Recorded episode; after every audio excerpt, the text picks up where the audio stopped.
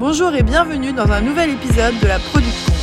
Notre mission, encourager et faciliter le partage au sein de la communauté. Bonne écoute Euh, en deux mots, je me présente très rapidement. Euh, ça fait à peu près euh, 15 ans que je suis dans la tech et dans le produit. J'ai monté des boîtes qui n'ont pas toujours marché, d'autres qui ont beaucoup mieux marché. Et puis euh, la dernière, c'était euh, Mano Mano. Euh, donc je pense que tout le monde connaît Mano Mano euh, en France maintenant. Euh, plateforme de e-commerce, euh, il y a des enjeux produits qui sont beaucoup plus fins que ce qu'on pourrait imaginer. Et, et voilà, à la fin, Mano Mano, moi quand je suis parti, il y avait 25 équipes produits, donc 25 product managers et d'autres. Il y avait euh, 250 devs, et puis maintenant il doit y en avoir encore plus. Et depuis, je suis arrivé à Lyon il y a un an, donc je suis ravi d'être dans cette ville. Euh, c'est une très belle ville que je découvre euh, sans le Covid. Et je me lance sur un nouveau projet qui s'appelle Will.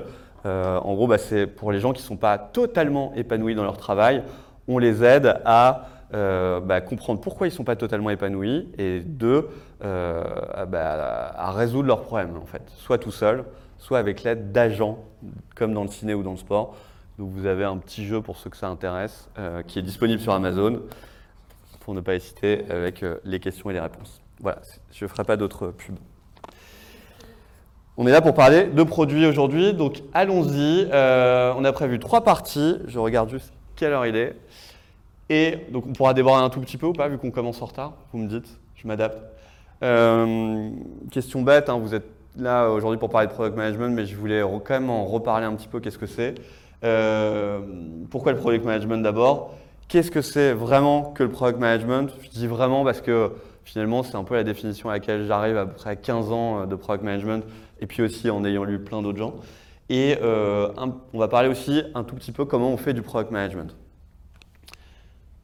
Alors, je vais vous interroger, petit icebreaker, euh, dans la salle, qui s'estime product-centric? Alors, à droite, vous le connaissez peut-être, c'est Marty Kagan, qui pour moi est le, le ponte dans le monde du produit aux États-Unis. Et euh, à gauche, bon, euh, tant pis pour lui, hein, mais j'ai mis Jean-Charles Naouri, qui est le patron de Casino, qui a une culture qui est pour moi plutôt orthogonale à celle du product management plus comment on a le contrôle, alors qu'on en reparlera à la fin. Dans le product management, on est plus en mode orient and support. Alors, qui se mettrait plutôt à droite, du côté de notre ami Marty Levez la main. Donc, pour la caméra, il y a une grande majorité de gens qui lèvent la main. C'est parce que vous n'aimez pas la cravate de la personne à gauche. Et qui se mettrait euh, un peu plus à gauche, quoi. Pas forcément totalement à gauche, mais euh, qui se sent un petit peu moins product-centric. Et il n'y a pas de, honte. Hein, on a quand même 2, 3, 4, 5 mains. Ok. Donc 5 qui, qui se mettent pas, pas trop. Je vous la reposerai cette question à la fin, une fois qu'on aura un peu parlé de tout ce que veut dire la product centricity. Alors, pourquoi le product management? On voulait, euh, on va pas passer euh, très longtemps sur cette partie, mais on pensait que c'était euh, indispensable de repartir toujours du why, parce que c'est super à la mode le product management. Il y a des product managers, des CPO maintenant, c'est super. Mais en vrai, pourquoi faire? Alors, je sais pas si ça marchera bien cette visualisation, mais il y a 20 ans, il y avait la boule bleue, c'est un peu ce qu'on pouvait faire avec la tech, et puis la boule verte, c'était un peu les besoins des utilisateurs. Ce qui s'est passé en 20 ans, c'est que les deux boules ont vachement augmenté. La boule bleue, avec tout ce qui est euh, possibilité tech, bah, pourquoi elle a énormément augmenté? Parce que aujourd'hui, vous avez plein de briques sur l'étagère euh, qui se parlent par API. Euh, je peux vous dire qu'il y a 10 ans, ce n'était pas du tout le cas. Il y a du no-code. Le site de Will là, que j'ai lancé, on a tout fait en, no-code avec nos amis de Noxcode. C'est hallucinant. Je ne pensais jamais qu'il y a 10 ans, on pourrait faire ça. C'était un peu le rêve de tout le monde. Et puis à droite, eh ben, on a aussi la boule euh, avec les besoins user euh, qui, a augmenté. Alors pourquoi elle a augmenté? Bah, Parce que euh, par rapport à il y a 20 ans, maintenant, vous pouvez churner souvent en un clic. Vous n'avez plus d'engagement sur 3 ans. Avant, c'était quand même la norme. Il y a la portabilité. Je peux partir avec mes données, en théorie. Il y a plein de comparateurs, tout est digitalisé maintenant, donc on peut tout comparer, on peut switcher en un, en un clic. Et ça, finalement, bah, aujourd'hui, il y a des boîtes, c'est les, ronds- orange. On a des boîtes qui vont être euh, très tech, mais qui vont peut-être pas forcément prendre en compte. Est-ce que j'ai un laser là-dessus? Laser. Non. Bon, j'adore ça, mais tant pis. et, donc qui vont être un peu éloignés des besoins user. Et puis il y a d'autres boîtes qui vont être très user, mais qui ne seront pas forcément super tech. Et peut-être que ça peut marcher au début, mais il y a un moment où ça vous rattrape. Et être produit, finalement, pour moi, c'est réussir à se placer à la convergence de ces deux mondes, euh, à savoir euh, comment tirer profit de la tech pour répondre le mieux possible aux besoins des, utilisateurs. Voilà pour cette courte introduction. Euh, on parlera d'autres points aussi qui font, qu'aujourd'hui c'est devenu indispensable de faire du, product management. Maintenant, on va parler de. Mais en vrai, c'est quoi le product management? Est-ce que c'est du project management? Est-ce que c'est la discovery, enfin, il y a plein de mots que vous entendez, les besoins des utilisateurs, les problèmes, les solutions. On va voir tout ça. Alors, le product management, pour moi, c'est quoi? C'est couper des arbres, des branches, pas des arbres. Mais c'est couper des, branches. Et donc, bah, voilà un peu la, photo du, du, product manager. Alors, pourquoi je vous dis ça?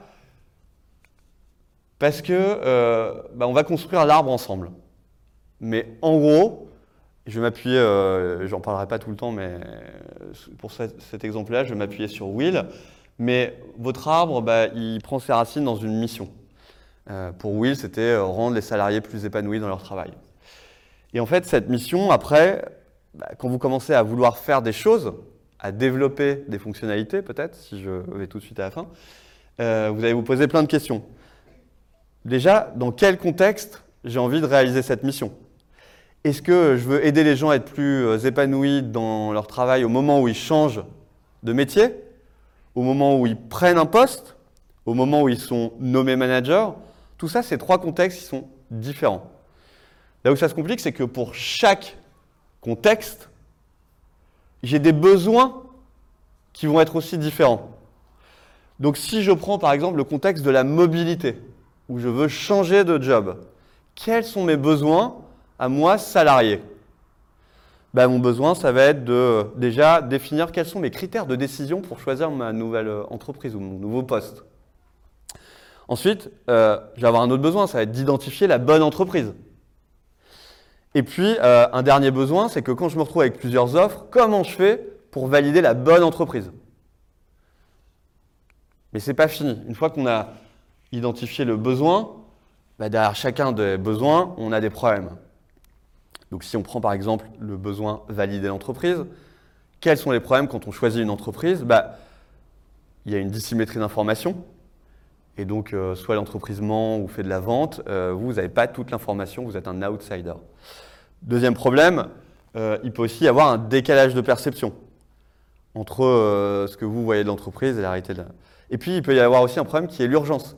Vous devez vous décider très vite et du coup, vous allez faire un mauvais choix. Et donc, quand vous arrivez au problème, on arrive au bout, hein, je vous rassure. Euh, si on prend par exemple le problème de la dissymétrie d'information, bah, quelles sont les solutions que j'ai à ma disposition, moi salarié, pour y répondre? Je peux aller sur Glassdoor, voir les avis. Je peux aller parler à des gens qui sont en poste dans l'entreprise, encore faut-il que je les connaisse. Ou je peux aussi poser des questions super pertinentes dans les entretiens. Nous, c'est plutôt cette solution-là qu'on a poussée sur, sur Will à travers l'agent. Donc, pourquoi c'est dur? L'exercice que je viens de vous faire, on l'a fait à chaque fois sur un contexte, un besoin, un problème, une solution. Quand vous le faites sur tous, bah, vous voyez la taille, c'est pour ça que je parlais d'arbres, le nombre de feuilles que vous avez euh, devant vous. Évidemment, vous n'allez pas pouvoir tout essayer. Et donc pour moi, c'est vraiment ça le product management, c'est vous allez pouvoir choisir un ou deux, deux feuilles et, euh, et puis pas beaucoup plus. Quoi.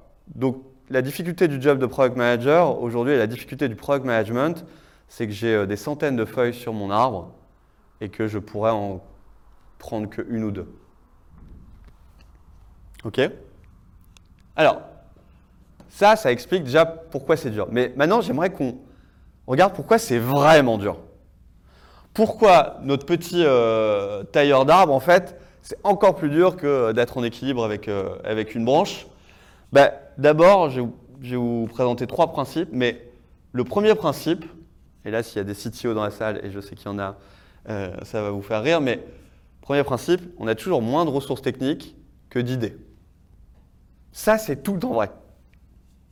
Donc vous avez d'un côté des gens qui ont plein d'idées, et de l'autre des devs, et puis on leur dit bah, vas-y, vas-y, fais-le, fais-le, fais-le, fais-le, si tu peux le faire, si tu peux le faire. Premier principe. Pourquoi c'est vraiment dur? Parce que, deuxième principe, la complexité envisagée quand vous faites une fonctionnalité, elle est toujours bien inférieure à la complexité réelle. Si je vous donne un exemple dans le e-commerce, ce coup-ci, vous dites Ah, bah, c'est trop bien, euh, Amazon il fait du, du, euh, du one day delivery, de la livraison en un jour, et vous, confère principe numéro un, vous voulez faire pareil qu'Amazon avec 2-3 fonctionnalités en plus, sauf qu'Amazon, ils ont 20 000 devs et vous, vous en avez 250. Et bien là, vous faites du one day delivery, vous dites c'est super facile, il faut euh, des transporteurs et tout, mais il y a plein de complexités que vous n'avez pas imaginées. Qu'est-ce que vous allez faire, par exemple, des produits dangereux quand ça vous, vous arrivez? Qu'est-ce que vous allez faire des restes de stock? Comment vous allez vous interfacer avec les logisticiens? Comment vous allez vous interfacer avec les, marchands? Comment vous allez choisir les produits que vous allez rendre éligibles? Comment vous allez les mettre en avant sur le site? Quel logo? Donc, vous voyez, en une minute, je vous ai déjà listé 50 euh, euh, problèmes euh, auxquels on n'avait pas forcément pensé en attaquant ce sujet. Alors, pourquoi c'est vraiment, mais vraiment difficile? Troisième principe, parce que vous êtes en face de gens qui vous mentent. Ce que vous disent les utilisateurs, c'est euh, jamais ce qu'ils font. Je vous donne un exemple. Euh, c'est Rémi Guyot, qui est le, CPO de, PayPal, pas de PayPal, dommage pour lui, de Blablacar. Euh, qui chez, chez, PayPal avant. Et quand ils étaient chez PayPal, ils avaient fait un sondage auprès de leur base d'utilisateurs. Et ils leur avaient demandé, donc il devait y avoir, je sais plus, de 2000 répondants, où est-ce que vous avez utilisé PayPal pour la dernière fois? Sur quel site? Première réponse, à 8%, c'était Amazon. Il y a un énorme problème dans cette réponse, et je vous laisse 30 secondes pour y réfléchir.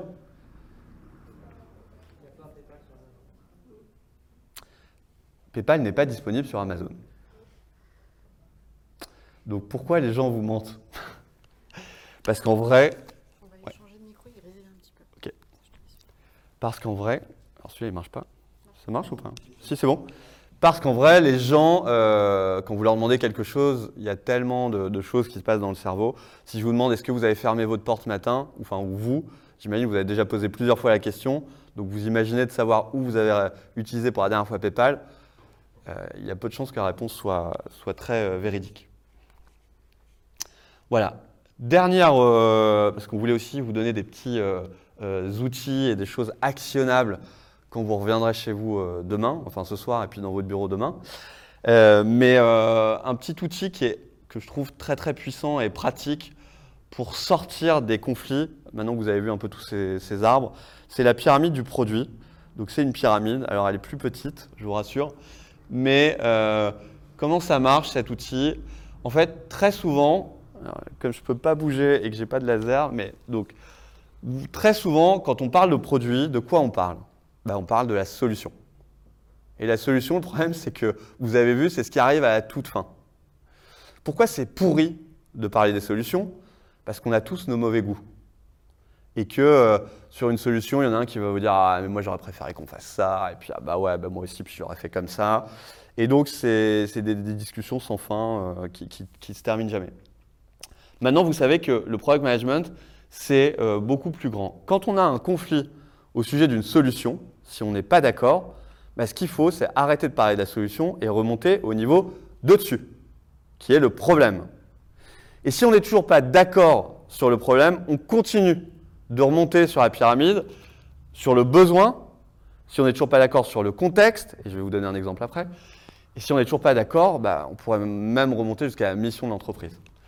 Je vous donne un petit exemple euh, rapide pour illustrer ça. C'est euh, l'exemple de, chez Mano Mano, à un moment, on voulait faire le paiement différé pour les pros. Qui voulait faire ça? En vrai, c'était euh, les business owners, donc les gens qui s'occupaient du, du, B2B chez Mano Mano ils venaient voir les équipes produits en mode, ils étaient aussi dans les équipes produits, mais c'était, ouais, il faut qu'on fasse, il faut qu'on fasse le paiement différé. Mais pourquoi vous voulez qu'on fasse? Parce que c'est ça qu'il faut faire, tout le monde le fait. Ok, mais vous êtes sûr Stérile.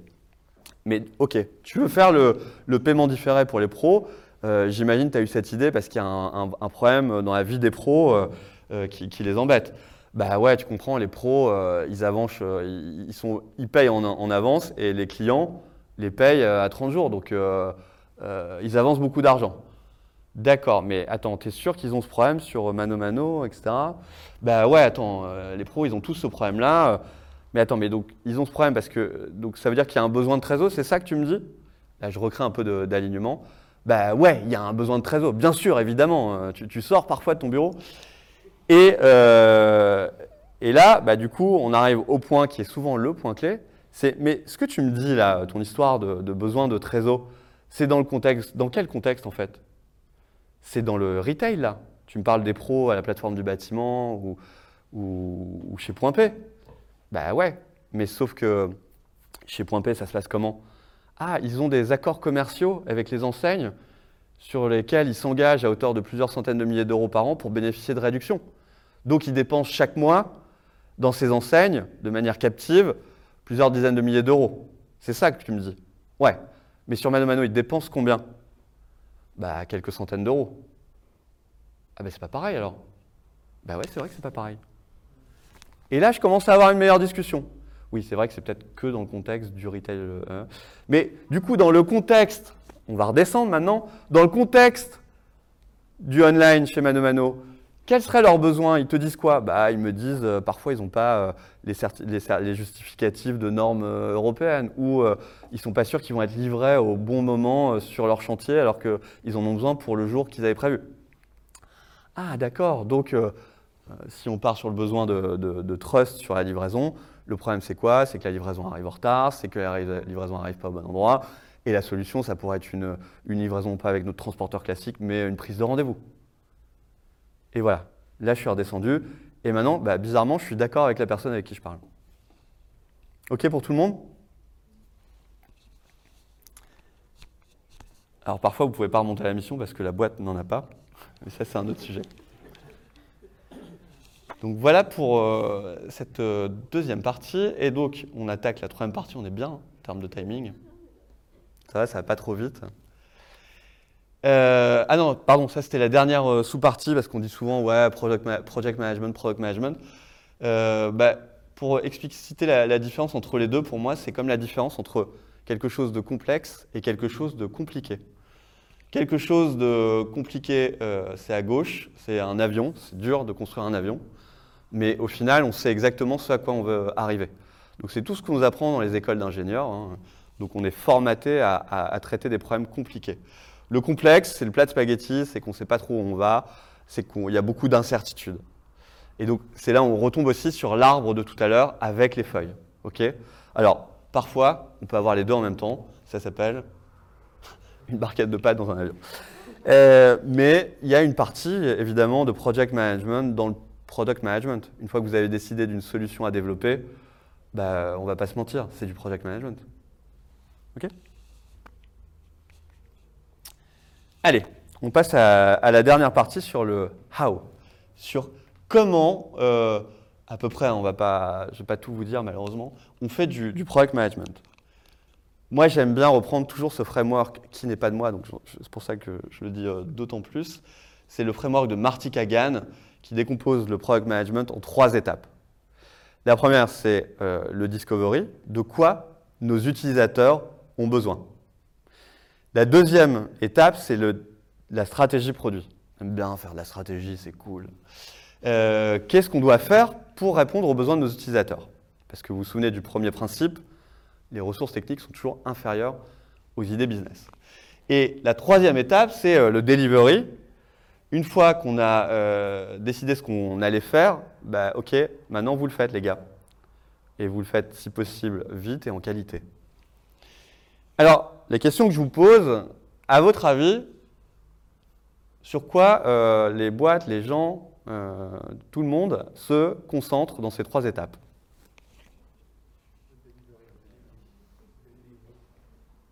Le delivery. Effectivement on met des devs, on embauche des devs, on prend des PO, on fait du Scrum, euh, on fait du Safe quand c'est plus grand, on est agile. Tout ça pour plus de vélocité. Mais à quoi ça sert d'aller plus vite si on fait les mauvaises choses?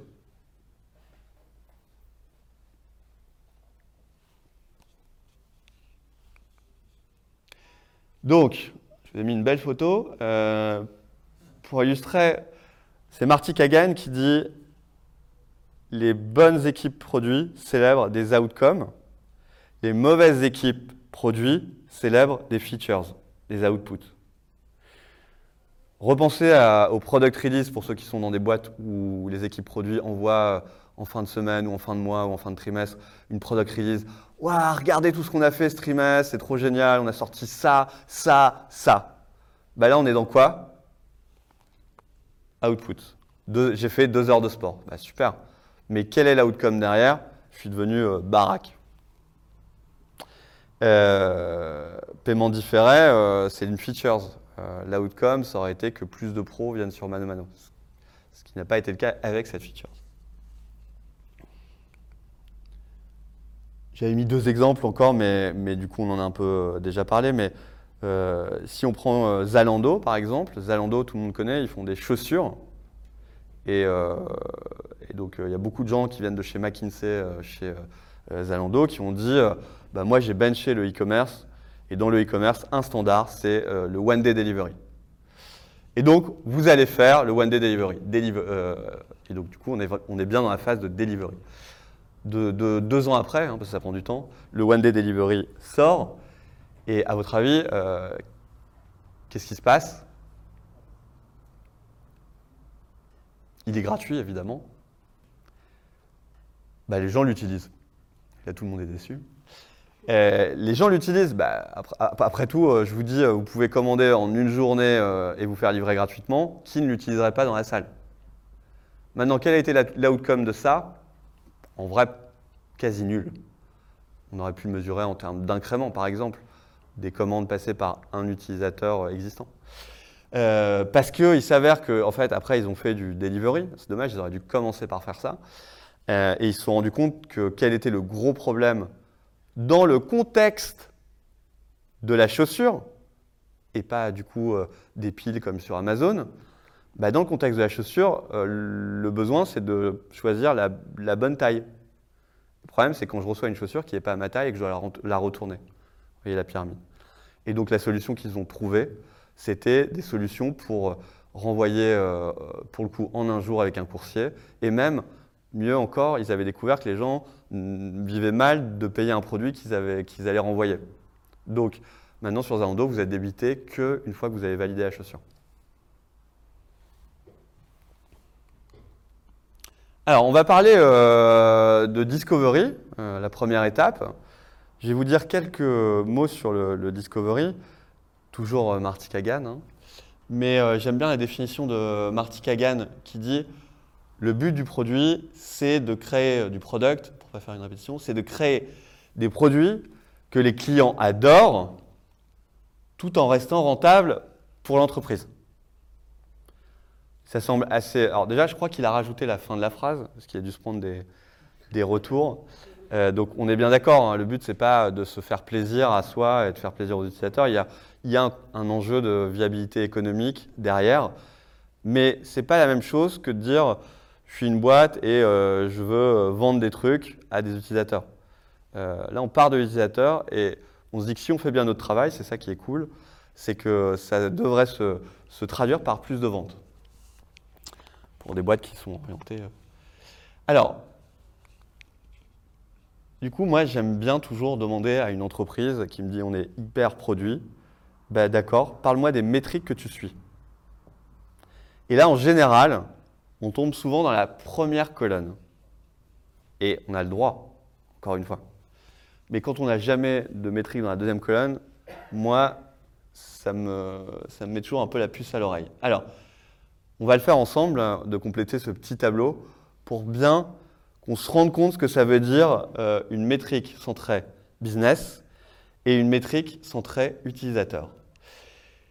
Dans le cadre d'un logiciel, par exemple, SaaS, admettons un outil d'analytics en magasin, par exemple.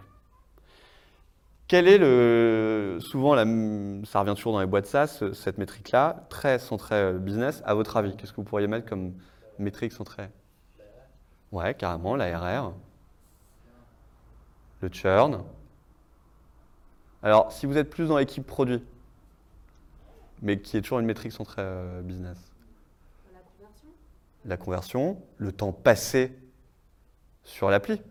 Combien de temps les utilisateurs passent sur notre appli? On voudrait qu'ils passent un max de temps. Qui dans la salle a envie de passer un max de temps sur une appli d'analytique? Je pense que c'est plus l'entreprise qui a envie de ça. Donc effectivement, euh, le temps moyen passé sur l'app, ça, ça pourrait être euh, euh, une business-centric métrique.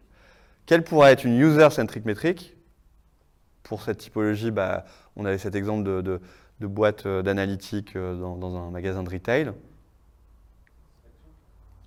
La satisfaction Ouais. Moi, je trouve c'est un peu, un peu vague. Le NPS, pareil, je trouve le, le NPS, il faut le suivre, mais ça reste très peu actionnable. Ouais, ok. Ouais. Alors tu pourrais dire, en fait, moi je veux qu'ils y passent moins de temps parce que ça les fait chier, et du coup ça pourrait être le temps, mais dans, la- dans le- dans l'autre sens, le moins de temps. Ouais. Combien de reports créés dans l'outil? Ça pourrait être. euh, ouais, là on est déjà plus sur la outcome. Si le mec crée des reports, c'est peut-être que derrière il les utilise pour faire quelque chose. Et donc qu'est-ce qu'ils pourraient faire une fois qu'ils ont fait un report? Euh, dans Google Analytics vous pouvez avoir plein de reports, est-ce que vous les regardez vraiment? Bah, peut-être, euh, ah, je me suis rendu compte que j'avais beaucoup de gens qui venaient déjà de telle zone, là où je flyais beaucoup pour mes magasins. Je diminue la pression marketing sur cette zone, je la remets ailleurs et du coup, je fais venir plus de clients. Donc, ça, c'est un outcome pour le client. Mais la boîte, elle n'y pense même pas parce que ça la concerne plus, ça se passe après l'utilisation de son produit. Autre exemple, est-ce qu'on a le temps? Site de e-commerce, business-centric metric. Chiffre d'affaires, business volume, trafic, panier moyen. J'ai envie que mon utilisateur il achète un max. Taux de conversion, taux de conversion bien sûr. Je veux que mon utilisateur il convertisse. Est-ce qu'un utilisateur veut convertir? Je sais pas, il y en a parfois ils viennent juste sur un site. Ça vous est jamais arrivé d'aller sur un site de e-commerce pour voir le prix d'un objet par exemple Bon, vous n'avez jamais acheté derrière. Est-ce que c'est pour autant que, le site était mauvais? Euh, donc effectivement, euh, voilà des, business-centric métriques. Euh, quelle pourrait être la user-centric métrique? La note moyenne sur? Sur les produits. Ouais, donc notamment si c'était un retailer, ça, voudrait dire bah, j'ai sélectionné des bons produits pour mes utilisateurs. Le taux de rebond, mais là encore, peut-être que quelqu'un a trouvé tout de suite l'info et. Les Ils sont revenus pour faire un achat, potentiellement, ouais. Mais encore une fois, essayez de, de vous dire euh, si euh, vous achetez, euh, prenons l'exemple pour ne pas le citer, d'un site de bricolage, euh, c'est compliqué, c'est technique. Un de vos besoins quand vous allez acheter euh, quelque chose, c'est de trouver le, potentiellement le bon produit. Quoi. Alors après ça, comment on le mesure, mais bah, je vais vous raconter euh, l'histoire parce que je trouve qu'elle est quand même hyper intéressante. Mais on travaille beaucoup sur la relevance, sur la pertinence du moteur de recherche, parce que c'est parfois comment s'appelle euh, ce qu'on met autour d'une terrasse pour se cacher de la rue? Une canisse. Bon, il n'y a pas beaucoup de gens qui le savent en général. Donc vous voyez, c'est compliqué pour trouver un produit parfois sur Mano Mano. Et on avait au début une business métrique qui était euh, combien je générais de chiffre d'affaires qui était initié par une recherche. Et en fait, quand on allait voir les utilisateurs, ce dont on s'est rendu compte, c'est que les gens, quand ils ne trouvaient pas sur Mano Mano, ils ouvraient un autre onglet, ils tapaient la même requête sur Google. Dans le meilleur des cas, ils revenaient sur Mano Mano et dans le pire, ils allaient chez quelqu'un d'autre. Et ça, ce comportement-là, déjà d'une, on l'a mesuré, et c'est devenu la vraie métrique de l'équipe, et on l'a diminué par deux, alors que l'autre, elle n'a jamais bougé. Et ce qui était beau dans cette métrique, c'est qu'elle capturait un comportement. OK? Du coup, je passe vite pour le, journal en ligne, mais voilà, métrique business, le nombre d'abonnés, une métrique user, est-ce que j'ai appris des choses utiles? J'en sais rien, on pourrait mettre euh, d'autres choses. Quelques mots euh, maintenant sur la stratégie. La question qu'on pose tout le temps, qui est celle qui en plus me, je trouve la plus relou. Euh, comment on fait pour prioriser? Et souvent, les gens qui me posent ça, euh, il commence par me dire, tu sais, euh, Pierre, euh, mes PM, ils savent pas prioriser. Ah, je fais, ah bon euh mais, donc, c'est quoi les objectifs de ta boîte? Bah, Ouvrir trois nouveaux pays, diminuer le churn, lancer trois nouveaux produits. Donc, déjà, on remarque que c'est une stratégie qui, qui marche pour n'importe quel business, grosso modo. Je dis, bah, ok, c'est ambitieux. Vous avez combien de devs? 10. Bah, ok. Mais ils sont pas productifs. Ah, d'accord. C'est pour ça alors. Euh, donc, bah, voilà, en fait, dans 95% des, cas, euh, la priorisation, elle, elle est difficile parce que la boîte n'est pas focus. Alors, qu'est-ce qui se passe dans les boîtes euh, pour prioriser?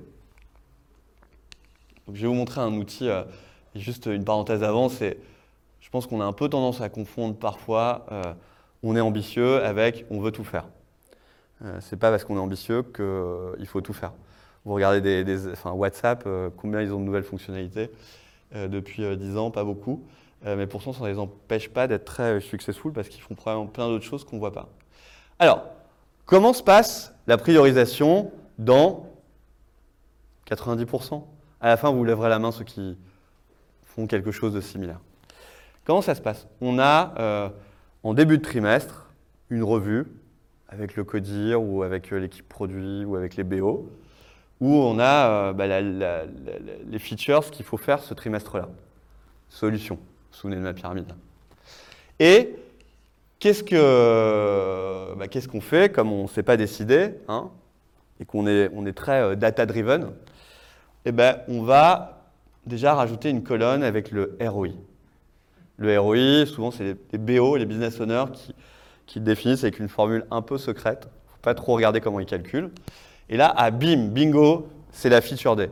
Mais là, là, il y a quelqu'un qui vient dire ah, ta, ta, ta, ta, ta, ta. La feature day, elle est cool, elle a un gros ROI, mais bam C'est 30 jours de dev.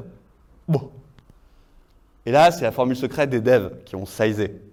Sachant qu'ils ont déjà passé 10 jours à sizer euh, tous ces projets. OK? Donc là, on se dit, ah, mais en fait, la feature A, elle était quand même pas mal, 2,3 de ROI, 8 jours de dev, c'est cool. Ah, attendez La feature A, elle a un reach de 10 000 utilisateurs. C'est tout pourri.